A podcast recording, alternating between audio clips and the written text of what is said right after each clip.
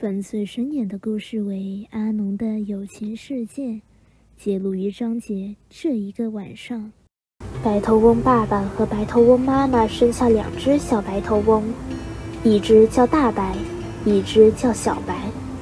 大白和小白都开始学着找寻食物了，不过他们的本领还没学到家，仍然要爸爸妈妈捉虫回来喂它们。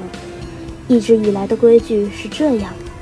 爸爸妈妈不论是谁找到食物，都会立即飞回来。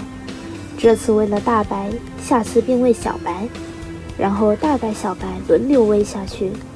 今天不知道为什么，中间把次序搞乱了。大白一连吃了两条虫，小白变成了少吃了一次。小白因此很不高兴，觉得爸爸妈妈偏心。而且小白记得这样的事已经不是第一次了。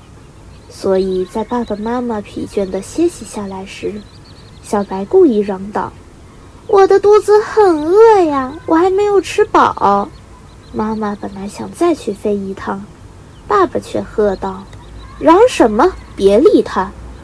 小白想：“爸爸对我这样无情，我要离家出走。”他记得附近一棵树上有一个空的鸟巢，正好用来居住。趁着天还没黑，他便一声不响地飞了过去。小白在那空巢里生了一会儿气，又哭了一会儿，心情渐渐平静下来。他想：爸爸妈妈其实不是故意的，我为什么这样的小气？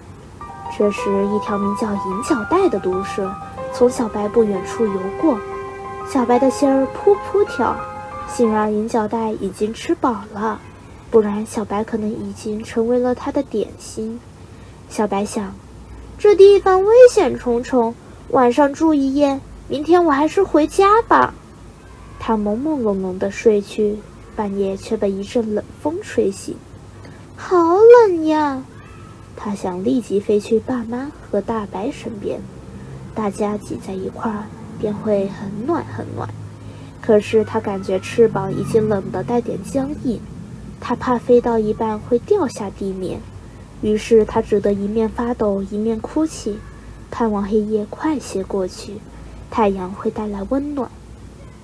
忽然，他眼前出现了几个黑影，还带来一阵温暖的气味，跟着是几个温暖的身体跟他挤在一块儿。原来是爸爸妈妈和大白，他们知道小白飞不过去，便一同飞了过来。